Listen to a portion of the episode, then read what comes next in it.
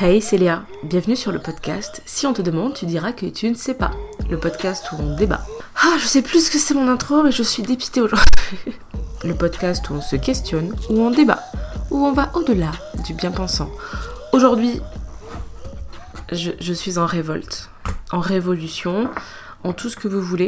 C'est un épisode que je ne pensais pas sortir et pas faire. Euh, si vous suivez euh, régulièrement ce podcast, vous allez euh, avoir écho de choses que j'ai plus ou moins dites dans euh, les formats santé mentale. Et euh, cet épisode est en complément de la vidéo qui sortira, bah, euh, quel jour sommes-nous? Jeudi Demain sur ma chaîne YouTube. Donc demain, il y a une vidéo qui va s'appeler Comment mes études ont changé ma vie. Et je l'ai écrite, je l'ai tournée. Et finalement, il s'est passé d'autres choses. Et, vraiment, la partie potin, j'ai- j'aime trop la faire en podcast plus qu'en vidéo YouTube. Parce que ça demande pas les mêmes dynamiques. Mais euh, aujourd'hui, je vais vous parler de mon année scolaire. euh, d'un petit bout de mon année scolaire et d'un cours en particulier qui s'appelle euh, le cours d'enquête collective. Donc si jamais des gens, des profs ou autres qui, avec qui j'ai fait cette enquête collective passent par là, ce qui est pas impossible après tout, je vais anonymiser tout ça et je vais essayer d'être la plus honnête et voilà, je déteste presque personne à la fin de, cette enquête collective et euh, il y a eu du bon, il y a eu du mauvais et j'ai besoin d'en parler parce que euh, j'ai un sentiment d'injustice et j'ai aussi des questionnements très positifs suite à ça. En fait, à la base, je me suis dit euh, j'ai envie de mourir et puis finalement, je me suis dit pas tant. Donc, je vais vous raconter ça en détail. Et, euh, et si jamais vous voulez euh, des compléments sur mon année scolaire, euh, donc mon M1 de recherche en, sociologie, qui a été pour le coup une très belle année, qui m'a énormément appris, enfin franchement je, ressors heureuse, et bien euh, voici un petit côté un peu plus sombre de mon année. Voilà, ça m'a fait, voilà, j'ai chialé des, des- des semaines. Hein,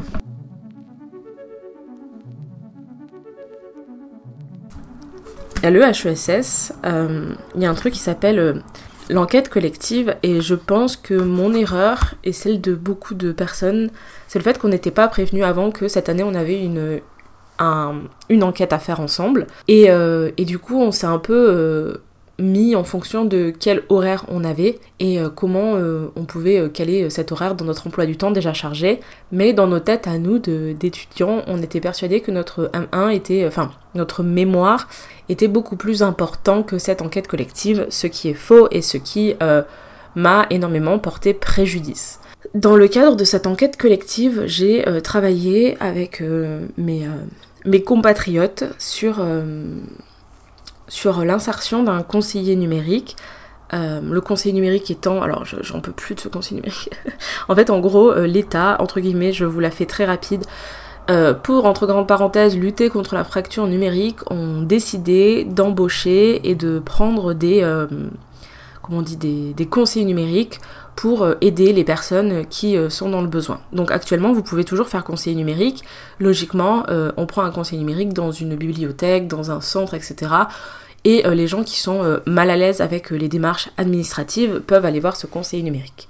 Et nous, notre travail, c'était d'aller dans des centres sociaux, des centres de soins, et aller voir comment le conseiller numérique s'intègre. Je ne vais pas faire de politique dans ce podcast.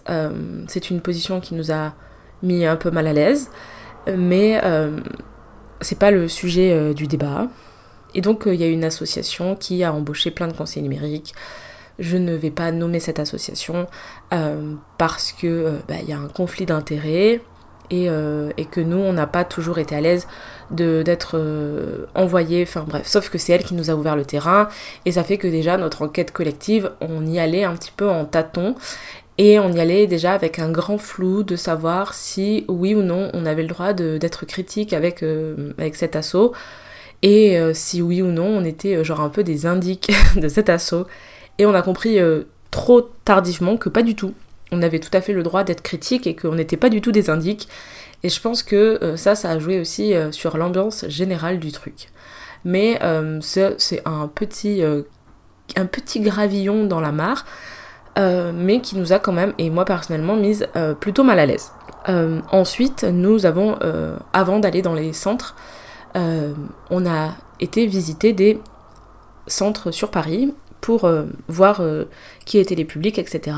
Et moi, j'étais dans un groupe donc avec deux hommes, avec Hippolyte et Jérémy, qui ne sont absolument pas leurs vrais prénoms, et euh, nous, on devait euh, s'occuper des euh, XAPA et des CARUD. Donc pour ceux qui ne savent pas, un CARUD et un XAPA, c'est des centres qui accueillent des personnes qui sont... J'ai l'impression de refaire mon oral, mais en vrai c'est un sujet tellement intéressant et je pense que bah franchement au niveau culture G et de savoir le monde social un peu voilà c'est pas mal. Donc un XAPA ça sert à accueillir des personnes qui sont dans l'arrêt euh, des addictions et des drogues et qui ont besoin d'être accompagnés. Donc voilà, il y a des médecins, ils donnent des traitements, euh, ils donnent des, euh, des choses pour arrêter, bah voilà, parce qu'ils prennent souvent bah, des drogues qui s'injectent, donc ça peut être de tout, ils s'injectent vraiment tout et n'importe ils s'injectent vraiment de tout et de n'importe quoi. Et voilà, c'est des personnes en grande précarité. Et de l'autre côté, il y a le CARUD. Et le CARUD, c'est plus un, comment on dit, un, centre qui euh, ouvre ses portes la journée pour permettre aux personnes sans domicile et aux personnes euh, en situation d'addiction de, pouvoir euh, être dans un espace dans un espace safe avec du café etc etc et avoir euh, bah, des rendez-vous chez le médecin euh, chez la psy et ainsi de suite parce que ce sont des personnes très fragilisées et qui ont énormément peu d'accès aux soins. C'est vraiment une des grandes problématiques de, de, ces publics c'est que aucun docteur ne veut d'eux. Ils ont pas la même accès aux soins que nous. Voilà c'est vraiment un bordel. Et donc nous, notre question c'était euh, qu'est-ce que branle un conseiller numérique là-dedans? Alors je vais pas vous donner nos, avis et tout ça parce que c'est pas euh, le thème et, euh, et que on a un devoir hyper merdique. Mais en tout cas, on a été en voyage et on s'est déplacé dans une ville et on est allé sur le terrain pendant une semaine. Et donc euh, moi j'étais avec euh, Hippolyte et Jérémy. Sauf que euh, ce n'est pas moi qui ai choisi mon groupe. Ça s'est fait via le fait qu'on avait du temps libre à ce moment-là et que du coup on allait sur un même centre. Bref on s'est retrouvés ensemble tous les trois sans se connaître à aller dans cette nouvelle ville. Donc pendant une semaine j'ai été avec un groupe matin, midi, soir et pas la nuit mais presque euh, à euh, faire une enquête de terrain, c'est-à-dire à aller sur le terrain, à questionner les gens, à voir comment ça se passe réellement, etc. etc. Et moi, pour le coup, c'est quelque chose que j'ai adoré, c'est une expérience que j'ai euh, beaucoup aimée. Alors c'est très difficile d'aller dans un carud, d'aller dans un XAPA, enfin plus précisément dans un carud. Et si jamais des gens qui m'écoutent travaillent dans ce genre de centre, franchement je vous envoie plein d'amour et plein de force. Vous faites un travail formidable et le gouvernement vous respecte si peu, vous chie à la gueule. Mais vraiment, j'ai. C'est. Humainement, j'ai été touchée de, de voir euh, des gens se démener et pour une misère, pour ces gens qui sont en galère. Et même, ça m'émeut encore parce que euh, vous faites un travail formidable et, et je trouve que c'est tellement dommage que ça soit. bref, c'est encore une fois une question politique. Donc euh, on est allé sur le terrain et moi ce qui m'a euh, le plus troublé sur ce terrain c'est que euh, quand je vous parle de personnes précaires ou de personnes en situation d'addiction, je ne sais pas quelle image vous avez de ces gens, mais cette image est sûrement fausse. Moi, en face de moi, je voyais des, gens comme moi, comme vous et moi, comme des potes à moi, qui ressemblaient pour beaucoup bah, à monsieur et madame tout le monde, des jeunes. Enfin, j'avais vraiment le truc de oui, ça va être des gens euh, SDF, hyper sales, euh, dans la folie. Enfin, c'est vraiment le stéréotype autour, alors que pas du tout. Euh, bah, évidemment, c'est des personnes qui ont d'autres vies que la nôtre et que c'est des personnes qui sont confrontées à une autre réalité. Mais c'était pas du tout le thème du terrain, malheureusement, puisqu'on était censé travailler sur ce conseil numérique. Ma première difficulté de terrain, ce fut que sur mon terrain, faut savoir que Hippolyte, c'est quelqu'un qui est très extraverti et qui vient d'un milieu social beaucoup plus élevé que le mien, donc il y a déjà entre lui et moi quand même, euh, à mes yeux, un énorme, euh, comment dire, un énorme euh, trou. et j'ai eu, j'ai toujours trouvé Hippolyte adorable, très gentil. Vraiment, c'était quelqu'un qui m'a énormément fascinée parce qu'il correspondait absolument pas à moi dans mon petit monde de classe populaire, des hommes qui pouvaient être là. C'est quelqu'un qui est extraverti, qui à qui les injustices tiennent à cœur, à qui... Enfin voilà, c'est un mec hyper déconstruit là-dessus. Et, et, du coup, j'étais hyper contente de travailler avec lui. Et Jérémy, c'est quelqu'un qui vient aussi, comme moi, d'un milieu rural, avec un capital social un peu plus élevé que le mien, mais qui est tout comme moi, très introverti, très... vraiment peu dans l'émotionnel. voilà, on, était tous les deux assez raccord sur ça. Et en fait, je me suis aperçue très rapidement que euh, Jérémy euh, ne me parlait pas beaucoup euh, et qu'il ne parlait que à Hippolyte. À chaque fois qu'il y avait un commentaire à faire, indirectement, il se retournait vers Hippolyte. Et je me suis retrouvée très rapidement à l'écart du groupe. Et étant une personne très peu dans l'émotion et très peu dans le, dans le je dis les choses, je me suis complètement braquée et j'ai décidé au bout du troisième jour de euh, ne plus euh, aller sur le terrain avec eux et de totalement euh, faire ma vie dans ma bulle. Avec le recul, je me dis que ça aurait dû être quelque chose de trop cool pour moi et j'aurais dû dire bah moi je me, désolidarise et je fais mon enquête de mon côté, il y a trop de choses à faire et ça peut être cool. Mais j'ai pas su faire et donc je suis allée voir une prof à moi. Enfin, je suis allée voir mes profs. Et j'en ai parlé avec elle et une de mes professeurs m'a dit, tu sais, euh, Léa, euh, Jérémy, euh, il vient d'une classe sociale, il vient pas d'une classe sociale, enfin voilà, il vient de sa classe sociale et tout. C'est déjà énorme la déconstruction qu'il a dû faire pour arriver à, l'EHESS en sociaux. Donc oui, je comprends que ça soit, que tu le perçoives comme quelque chose de injuste et sexiste, mais il est, voilà, il doit enfin il s'est grave déconstruit déjà donc c'est compliqué nanana et tout et euh, moi, j'ai vraiment euh, eu un, bug à ce moment-là. Et euh, j'ai répondu, mais Jérémy vient d'un milieu social élevé au mien, en fait. Genre. Et en fait, ça a bugué et j'ai eu l'impression que ça a créé un court-circuit qui a fait que on pouvait comprendre Jérémy et le fait qu'il soit plus ou moins sexiste sur le terrain avec moi en ne me parlant pas ou en ne prenant pas forcément en compte mon avis parce qu'il venait à skip de classe populaire, mais que moi en fait euh, quand on se rend compte que je suis une femme et que j'ai une classe populaire et que du coup cette dynamique ne fonctionne plus, et ben c'est en mode ah ben tant pis tu vois. Et je l'ai vraiment pris comme ça et je me suis vraiment sentie euh, peu écoutée, peu prise en considération. Et du coup, bah, j'ai fait quoi? Je me suis encore plus refermée et j'ai juste attendu que ça passe. Alors il y a eu plein de choses sur le terrain où je vais pas revenir en détail qui ont été plus ou moins difficile dans la gestion de notre terrain à nous qui était quand même plus ou moins complexe. Mais euh, moi, euh, je me sentais pas intégrée et j'arrivais pas à m'intégrer dans le groupe. Et du coup, voilà, j'ai pris la, position de euh, d'abdiquer tout et de, ne plus participer en fait à rien. Et juste, j'étais là humainement, mais j'étais émotionnellement, cognitivement dans un monde parallèle à pester dans mon cerveau et à me dire que ça me saoule parce que ça me saoule. Ça me saoule parce qu'on est dans un endroit où euh, euh, bah, on est censé être au courant de ça et que je suis pas censée ressentir ça et que bah, moi je trouve ça voilà, assez violent à ressentir. Et donc j'en parle plus ou moins euh, avec des gens et tout, enfin euh, voilà, c'est un sujet euh, qui me prend le chou pendant tout mon truc, je me sens mal, je me sens pas à ma place. Il y a quand même pas mal de, schémas en moi qui ne sont pas les mêmes que quand tu viens d'un milieu un peu plus privilégié. Il y a des façons de faire, des façons de ressentir les choses, des façons de voir le monde qui... je prends pas les injustices de la même manière que certaines personnes, voilà, comme quelqu'un de très bourgeois qui découvre un, milieu compliqué, il ne prendra pas en compte les mêmes choses. Bref, c'est comme ça, c'est la vie. Euh, les relations euh, jouent. Et donc, euh, je psychologise beaucoup tout ça et tout mon terrain.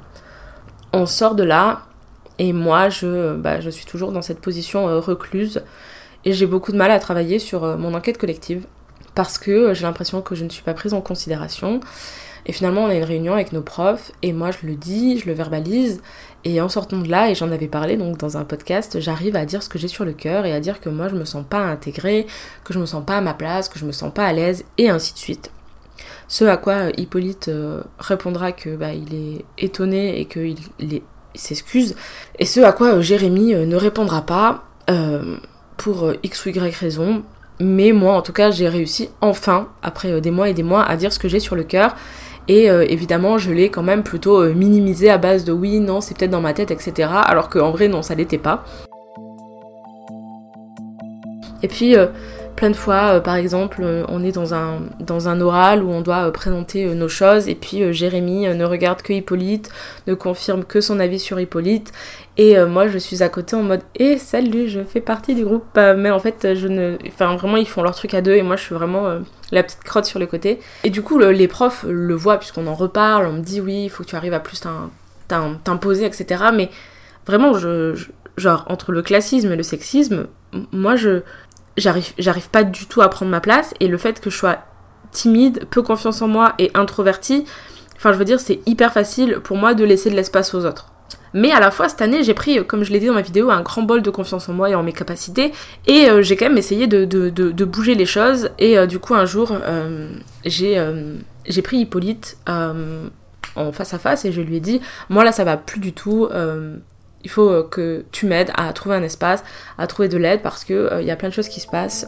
j'arrive pas moi, j'arrive pas à, confronter Jérémy et j'ai pas non plus envie de le confronter parce que j'ai pas envie de le braquer et je pense pas que lui dire les choses ça fera avancer les choses. Alors du coup, je préfère ne pas lui dire, mais d'essayer petit à petit de recréer du lien avec Jérémy directement, sans lui le blâmer parce que j'arrive vraiment à comprendre son comportement, bien qu'il y a des gens qui vont se dire mais n'importe quoi, euh, c'est pas compréhensible, moi j'arrive à comprendre et à, à l'accepter. Après je suis en sociaux, ça, ça me permet de d'essayer de, de, jauger des choses qui font que euh, voilà. Et finalement, euh, ça se décante comme du vin, mais on arrive à finalement trouver une dynamique à trois et à communiquer tous les trois. Sauf que euh, moi, j'ai des envies et des attentes pour ce terrain qui sont euh, précisément... Euh, je trouve que notre terrain qui était émotionnellement compliqué mérite un petit peu plus d'émotionnel puisque nous sur notre terrain on a décidé de ne plus parler de ce côté émotionnel. Et donc j'en parle à, à, gars et euh, les deux me font comprendre que c'est une idée un peu merdique. Euh, alors évidemment, ils ne me disent pas tes idées sont merdiques, mais euh, ils vont soit pas répondre, soit esquiver ma question, soit dire oui, bon, en fait, non, nous, on veut faire ça, enfin, blablabla. Et en fait, ils vont petit à petit, genre, comme. genre, ils vont m'écraser et prendre de plus en plus d'espace sur cette toile, qui fait que moi, genre, vraiment, je suis 10% de, de cette toile. Et le jour de l'oral, vu que c'était un sujet où moi je ne suis pas à l'aise, où j'arrive pas à avoir l'intérêt, où je comprends pas le fil conducteur, où vraiment je, je suis là, je, suis là encore une fois humainement mais cognitivement ailleurs. Je leur dis bon, moi je fais l'intro, la conclusion, je fais les slides et euh, c'est tout. Sauf que ben évidemment, euh, comment voulez-vous que je m'investisse dans un projet en faisant ça? C'est vraiment le, taf du, du, du caca. Hein, de, faire ça. Si vous faites ça, et surtout avec deux hommes, c'est vraiment le taf de euh, la petite meuf euh, qui... Bref, vous avez compris. Néanmoins, euh, ça se passe. Moi, j'aime bien. Je, genre, voilà, je me sens un peu plus à l'aise. Et moi, je veux, en conclusion, et même avant, parler des émotions. Encore une fois, Hippolyte me dit, ne le fais pas. Et je lui dis, bah si moi je veux le faire, il me dit, oui, non, mais non, nanana, ça il faut pas le faire, ça il faut pas le dire et tout. Et je prends quand même parti de le dire et de le faire euh, pendant euh, la présentation euh, l'oral blanc. J'ai dit à Hippolyte, regarde, elles ont fait oui de la tête, les profs, donc je pense qu'on peut le faire. Donc finalement, je, le jour de l'oral principal devant tout le monde, je reprends le parti de parler des émotions, qui était genre la seule chose à laquelle je tenais un minimum, c'était quand même de parler du fait qu'on a eu des terrains compliqués et qu'il est compliqué de parler d'un sujet où émotionnellement on a été pas chamboulé, mais quand même euh, touché, et que bah, du coup ça biaise quand même l'enquête. Et donc là, il y a Dominique Pasquier euh, qui vient nous voir, puisqu'elle était là, et elle nous dit euh, les émotions, votre émotionnel, etc., c'est le cœur de votre travail et vous l'avez pas accès à exploiter, c'est dommage. Et du coup, là, les gars décident que l'émotionnel doit être à nouveau mis en avant. Et là, antérieurement, j'ai déjà un petit peu envie d'insulter, un tout petit peu. mais je dis rien et je me dis finalement cette idée, ça fait des mois et des mois et des mois que je leur dis. Euh, à chaque fois qu'ils arrivaient à me redonner confiance, je proposais des idées et très rapidement, genre, clac, euh, je me faisais couper l'herbe sous les pieds. Donc, euh, bref, cette idée d'émotion, c'est pas mal, on en parle au prof, c'est pas mal. Mais voilà, moi, mon oral, je, je l'ai subi parce que, bah, voilà, encore une fois, c'est pas un sujet que j'avais envie de faire et que, bah, rien. Je, je me suis pas investie, quoi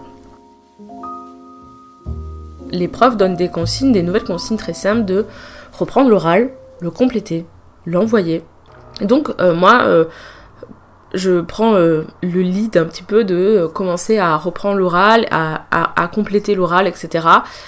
Et très rapidement, on me dit que c'est pas ça, qu'il faut pas faire ça, etc., etc., et que euh, ça va pas, ça va pas, ça va pas, ce que je fais ça va pas, à chaque fois que je fais quelque chose ça va pas, je prends des heures pour faire quelque chose ça va pas, euh, c'est supprimé, c'est ci, c'est ça, euh, et même quand c'est négocié, puisqu'on m'en parle, on me dit ça va pas. Moi ça me va pas, et du coup je suis en mode bah ok, ça va pas, ça va pas, qu'est-ce que je te dise? Donc je sais pas pourquoi Hippolyte suggère de, de, de faire une façon de travailler euh, notre devoir qui est absolument pas du tout la consigne. Et moi, je trouve que l'idée est, merdique. Mais euh, en vrai, c'est le moins pire de tout ce que j'ai. Du coup, je, m'enthousiasme un petit peu et je me dis, bon, euh, il faut qu'on termine ce truc. Et ok, je suis prête à accepter tout. Sauf que je leur dis euh, précisément, moi je vais pas m'occuper de la partie 2 parce que bah, j'en vois, je comprends pas où vous voulez en venir et moi je vais m'occuper de la partie 1 de ce devoir. Comme ça, euh, vous faites tous les deux votre partie 2, vous mettez en symbiose puisque ça a l'air de bien se passer entre vous et moi juste je fais le truc de, merde, hein. je fais les présentations de terrain, je fais euh, l'analyse socio du terrain, et c'est tout. voilà, je fais ça. C'est ça demande pas de, ça casse pas trois pattes à un canard. C'est vraiment truc de, de, bébé quoi que je fais. Je prends pas de risque. Et donc je reprends euh, tout ce qui avait été fait, je reprends tous les commentaires euh, des profs euh, qui avaient été faits sur notre travail. Je travaille mes trucs de terrain, je les raccourcis, je les fais, enfin je les condense, je fais tout un travail de description à base de ce que je trouve pertinent ou moins pertinent. Et je fais ma partie sur du coup la gestion euh, du care et de l'émotion ainsi que des violences euh, sur le terrain. Et euh, notre prof nous avait dit pendant la réunion attention, vous travaillez à trois, vous allez évidemment repasser les uns sur les autres, mais si vous le faites, prévenez les autres et parlez-en en amont. Et en fait, moi, j'avais quasi terminé ma partie 1 quand je me connecte sur mon document et que je vois que Hippolyte est en train de tout défaire ce que je suis en train de faire alors que sa partie à lui est absolument pas terminée, ni faite, ni, ni rien. Donc euh, la partie 1 euh, avance très bien puisque bah, euh, j'ai quand même bien avancé dessus, mais je vois juste Hippolyte rajouter des tonnes et des tonnes et des tonnes et des tonnes et des tonnes de descriptions que je trouve insipides, gnangnan et vraiment pas, ouf. Et, et là je, je pète un plomb, je pète littéralement un câble parce que depuis le début, je ferme ma gueule, je ne fais pas grand chose, je suis dans mon coin. Là, euh, je fais des, descriptions de terrain et même là, il arrive à venir modifier ce que je suis en train de faire, modifier mon travail comme si j'étais incompétente et une grosse merde. Et donc je lui dis mais pourquoi tu fais ça? Moi euh, je fais quoi? Je repasse derrière toi et je supprime. Il me dit non, tu supprimes pas. Genre en mode, lui, il vient euh, sur mon travail, euh, modifier mon travail, refaire mon travail sans m'en parler en amont, mais moi, je n'ai pas le droit de le faire. Pourquoi Je ne sais pas. Peut-être que Hippolyte était un dieu dans une vie antérieure. Néanmoins, il a le droit de faire des choses à des gens. Lui, euh, on n'a pas le droit de faire. Alors, est-ce qu'on peut se dire, oui, c'est un homme hyper privilégié, un homme blanc hyper privilégié qui est en train d'écraser une meuf de classe populaire? Absolument, c'est absolument ce qui se passe. Et moi, je pleure littéralement, je pleure, je lui mets un message en lui disant que je ne suis pas du tout d'accord avec ça, que je trouve que c'est une extrême violence, et il me fait comprendre que c'est comme ça et que moi, ce que je fais, c'est merdique. Et là, euh, je m'effondre, je me mets en boule dans mon lit, et je pleure, et je pleure, et je pleure. Je suis à bout, je me sens horriblement euh, comme une merde, et, euh, et du coup, on, on s'embrouille, quoi. Enfin, on s'embrouille et ça devient très froid. Le groupe devient très froid et moi finalement j'arrive quand même à parler avec Jérémy et à essayer de lui faire comprendre que voilà. Mais euh, la position de Jérémy est aussi compliquée dans ce travail et euh, il n'a pas à prendre parti non plus. Enfin, il faut qu'on avance. Donc euh, je me fais renier tout ce que j'ai fait. Euh, mes descriptions sont euh, recomplétées avec des pages et des pages de description de terrain, encore une fois très gnangnan. Et euh, ma partie d'analyse sociologique, qui était sur deux pages et demie, est réduite à une demi-page parce que, soi-disant, ça n'a pas de rapport dans le rapport, donc on le dégage. Donc ce qui reste de moi dans ce rapport, dans toute cette enquête collective, c'est 20% de ce que je suis. Je rends ce dossier en étant très contente de l'avoir fini, en me disant c'est la fin je pleure, encore une fois. Je pleure parce que euh, psychologiquement, cette enquête collective, à travers des violences de genre, de classe, est un terrain euh, quand même qui euh, émotionnellement empathique, entre guillemets. je suis contente de l'avoir terminé et bon débarras parce que à plusieurs reprises je me suis tâtée à arrêter mon année scolaire à cause de cette enquête. Et j'attends les retours de nos profs.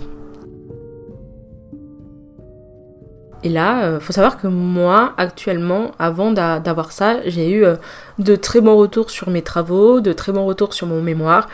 J'étais à 15,5 de moyenne. Et euh, bon, après, à l'EHESS, ils, ils ont des notes quand même plutôt, plutôt élevées, mais en outre des notes, j'avais de très bons retours, de très bons commentaires, et j'étais absolument satisfaite de mon année et très contente de tout ça. Et je vois que ce travail, qui est le travail le plus important de mon année, et qui est donc COF2, j'ai la note de 12, ce qui équivaut à l'EHESS pour moi un 6. Ok? Donc je me dis, pardon, après le temps, un an d'investissement personnel, un an à supporter euh, un environnement qui m'a mis en PLS, qui m'a fait violence, qui a été horrible, qui euh, m'a fait rager. Franchement, j'ai eu des pics de, de cortisol. Je pense que je, je vais en mourir. Euh, j'ai un 12. Et en fait, je reçois le commentaire, et bon, je vais pas vous le lire en détail, mais il y a juste écrit que il n'y a pas de fil rouge dans notre rapport, et que la description des centres, euh, en gros, est merdique. Euh, et que les scènes sont trop longues et trop descriptives et qu'en gros c'est useless. Du coup, du coup, moi je me suis embrouillée avec Hippolyte pour des choses et j'ai fermé ma bouche, je me suis fait écraser pour qu'au final les profs disent tout haut ce que je pensais tout haut aussi mais qui n'était pas pris en considération parce que je suis une pauvre merde et là, j'ai eu une montée, une montée, une montée de rage, de colère en moi envers euh, Hippolyte, mais aussi envers mes profs. Euh, parce que euh, j'étais hyper en colère de me dire elles sont au courant de tout ce qui s'est passé, elles m'ont donné aucun moyen de, de pouvoir prouver ma valeur, de pouvoir faire quelque chose. En fait, j'étais juste là à subir. Et du coup, j'ai décidé de, de, leur écrire un mail pour leur dire que moi, je trouve ça injuste et que je suis mécontente de tout ça et je suis en boucle depuis des jours. Évidemment, je me remets à chialer pendant des heures et je me dis c'est pas possible, euh, c'est pas possible parce que en plus je reçois un petit commentaire en dessous qui me dit des efforts à faire pour mieux maîtriser le raisonnement sociologique. Bon bref, en gros, euh, comme quoi euh, je suis une merde en sociaux. Et là je me dis non mais attends, me dis pas que moi j'ai eu 12 et que Hippolyte a eu 16 parce que moi je ne peux pas l'entendre. Et donc du coup, bon voilà, j'envoie un mail et une des, des profs euh, décide de euh, me prendre en rendez-vous et qu'on en discute en face à face parce que c'est un truc qui est très cool à l'EHESS, c'est que tu as le droit de discuter avec tes profs et qu'ils prennent le temps de euh, discuter avec toi. Et, et j'arrive pour voir cette personne. et au bout de 3 minutes, je m'effondre en larmes. Alors peut-être pas de 3, mais de 5 minutes, je m'effondre en larmes. Je... Vraiment, je je suis au bout du rules. Je suis au bout du rules. Euh, je me sens euh, bah, injuste en fait. Euh, et, du coup, je discute avec elle et on discute et elle me dit. Enfin, je dis tout ce que j'ai à dire et puis. et puis, de façon assez brutale, elle me dit, en gros, grosso modo, que j'ai rien à foutre en sociologie. Et, et avec une. Je trouve avec une façon de vouloir euh, me faire redescendre de mon, de mon cheval, alors que j'étais pas du tout à dos de cheval, moi j'étais plus euh, en sous-marin euh, en train de crever que à dos d'un cheval. Alors je sais pas si cette personne a eu vent, oui alors je sais que cette personne a eu vent de mes vidéos, mais si, oui, sinon, etc. S'il y a un truc de, de, de, de, réseaux sociaux, de besoin peut-être de penser que du coup, comme je suis saucée sur les réseaux sociaux, je me pense étant comme une, une craque en sociologie, ce qui n'est pas le cas. Et en fait, euh, il y a eu un moment où euh, vraiment elle m'a... Euh, vraiment, le but c'est de te mettre une grosse claque dans ta gueule en espérant que tu vas avancer. Et ça m'a fait penser un peu à la fois où j'étais où j'avais eu un, entretien d'embauche pour faire un stage. Il m'avait dit j'ai pas beaucoup de temps, mais que pendant 45 minutes, sans que je puisse en placer une, il m'avait parlé de mes vidéos YouTube et du fait que pour lui euh, j'aurais dû euh, faire une double licence euh, parce que voilà ça m'aurait servi et que de toute façon j'étais trop vieille pour faire ce que je voulais faire et qu'il valait mieux que j'abandonne parce que la recherche c'était compliqué et que j'allais finir aigrie comme lui sûrement Euh, voilà. Et euh, j'ai ressenti un peu cette vibes euh, dans, ça, où elle a voulu être honnête en me disant que la recherche était compliquée, qu'il n'y avait pas beaucoup de choses et qu'elle préférait être honnête pour pas me faire perdre du temps, etc. Et en fait, elle m'a dit quelque chose qui est quand même très important et très intéressant. Elle m'a dit que mon problème, c'était pas forcément le fait que.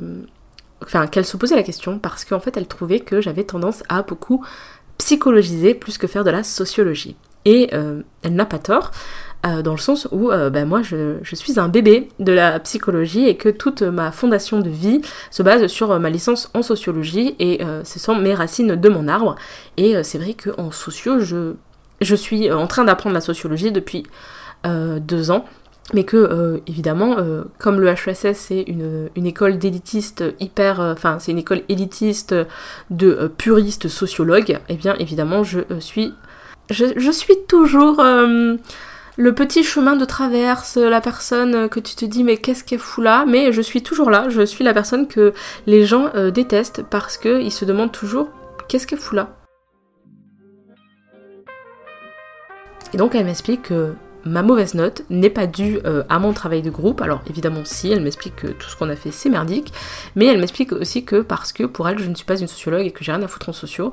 Évidemment elle me le dit absolument pas comme ça, hein, vous vous doutez bien, mais, euh, mais à la fois elle me dit que euh, c'est pas finalement les violences que j'ai vécues sur le terrain qui ont joué sur ma note. Alors je ne suis absolument, absolument à 0% d'accord avec ça, puisque je pense que, en outre de pas forcément être une sociologue aguerri et que je pense que vraiment en sociologie j'ai énormément de lacunes et de choses à faire, de choses à rattraper, etc. Euh, évidemment ça je l'entends, mais euh, moi sur cette enquête j'étais 5-10% euh, présente cognitivement, donc je me suis pas investie, etc. Donc sur la note individuelle, évidemment que quand tu subis des violences sexistes, classistes et même voire validistes, où tu veux pas euh, t'épanouir parce qu'on te fait comprendre tout le temps que tes idées c'est merdique, bah en fait si, euh, genre excuse-moi, euh, j'ai pas pu me prendre ma place, donc évidemment que tu ne peux pas voilà, me juger sur que ça. Après, évidemment, il y a plein d'autres choses qui rentrent en compte et c'est compliqué d'évaluer quelqu'un. Je trouve que je ne mérite pas 12 et je trouve que c'est très injuste de tout ça, mais que voilà, elle me dit c'est la vie, de toute façon on va pas le on va pas, euh, on va pas tortiller du cul pour marcher droit. T'as eu 12, euh, voilà, c'est comme ça, et euh, la vie est injuste, et puis voilà. C'est une façon de faire qui n'est pas très EHESS, mais à la fois que j'ai trouvé très honnête et que j'ai trouvé quand même très intéressante. Quand je raconte ça à des gens de mon groupe, ils sont outrés qu'on ait pu me dire ça de façon aussi frontale. Mais moi, c'est quelque chose qui me questionne beaucoup depuis, de me dire la question c'est est-ce que euh, j'ai vraiment ma place en sociologie?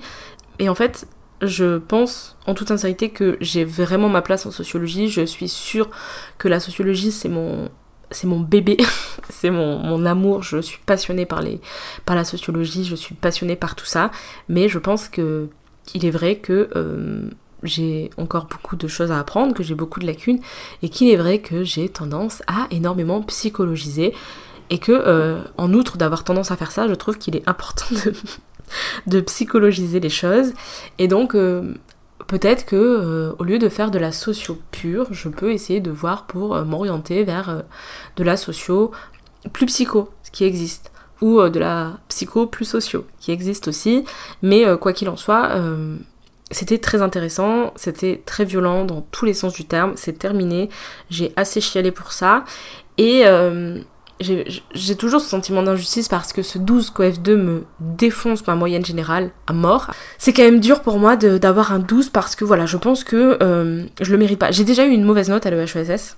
Euh, j'ai eu un 10 en histoire et je pense que je méritais ce 10. Et je pense que c'est une de mes grandes qualités d'avoir une euh, réflexivité assez juste autour des situations, des contextes, des disputes, etc. Et une résilience assez forte à l'injustice. Mais là, euh, en toute sincérité, je pense honnêtement que je ne mérite pas ce 12. Et ça me fait mal au cul, très fort. Mais à la fois, je me dis, je le mérite pas, ok. Mais de mon côté, euh, je sais qu'il y a une grande responsabilité de la part de mes profs qui n'ont pas su euh, gérer ça. Mais il y a aussi une part de ma responsabilité à moi qui est que, voilà, je, je suis en master, je suis en, sociaux, je suis dans un milieu élitiste, je suis en... J'aimerais bien euh, fortement euh, faire une thèse, je sais pas si je suis sûre encore absolument de moi puisque je sais à quel point c'est compliqué, mais le milieu académique est un milieu très violent, un milieu très compliqué, et je suis obligée de, moi, pour faire de la psychologie, je suis obligée de, de, mordre au bout d'un moment. Je peux pas juste me faire chier dessus comme ça. En fait, genre ce 12, il est injuste en termes de travail humain, mais à la fois, je me suis laissé chier dessus et je le paye. Et ça me servira de leçon. Alors voilà, je suis pas 100% coupable, il faut pas que je me mette tous les malheurs du monde dessus en disant que je suis une pauvre merde. Je pense qu'il y a un peu la faute de plein de choses, mais j'aurais dû, au bout d'un moment, au lieu de me laisser chier dessus, euh, prendre le taureau par les cornes et, et, aller plus loin que Hippolyte ou aller plus loin que Jérémy et euh, voilà, dire ben moi euh, je vous propose de, faire un travail en plus, je vous propose ci, je vous propose ça parce que je me sens pas bien, je me sens pas intégrée et, euh, voilà. Et du coup je me dis ce 12 est injuste, ce 12 me fait mal au cul, mais à la fois ce 12 va me marquer et me rappellera que je suis dans un milieu où si je n'ouvre pas ma gueule, je me ferai marcher dessus. Très mignon Hippolyte, très mignon Jérémy, très mignon mes profs, mais c'est encore rien par rapport à ce que euh, le milieu académique est quand je serai confrontée à des vieux euh, sexistes hommes blancs euh, hyper conservateurs. à côté, c'est du pipi de chat, ça. Donc, je pense que ça va me servir de leçon. Et moi, de mon côté, je vais m'armer cet été pour avancer mon mémoire, mais aussi pour bah, pour continuer d'apprendre surtout le côté méthodo de la socio, tout ça, tout ça, parce que je suis intimement convaincue que je suis que j'adore la socio. Je pense que j'ai encore plein de choses à apprendre, mais je pense aussi que, euh, et ça c'est très sincère de ma part, que je suis, euh, vous savez, le moule académique et tout, euh, le moule de la vie. Moi je, suis toujours leur moule. je suis une, une moule en dehors de la moule. Mais je pense que se conformer aux normes académiques c'est bien, mais je pense que ça crée des moutons.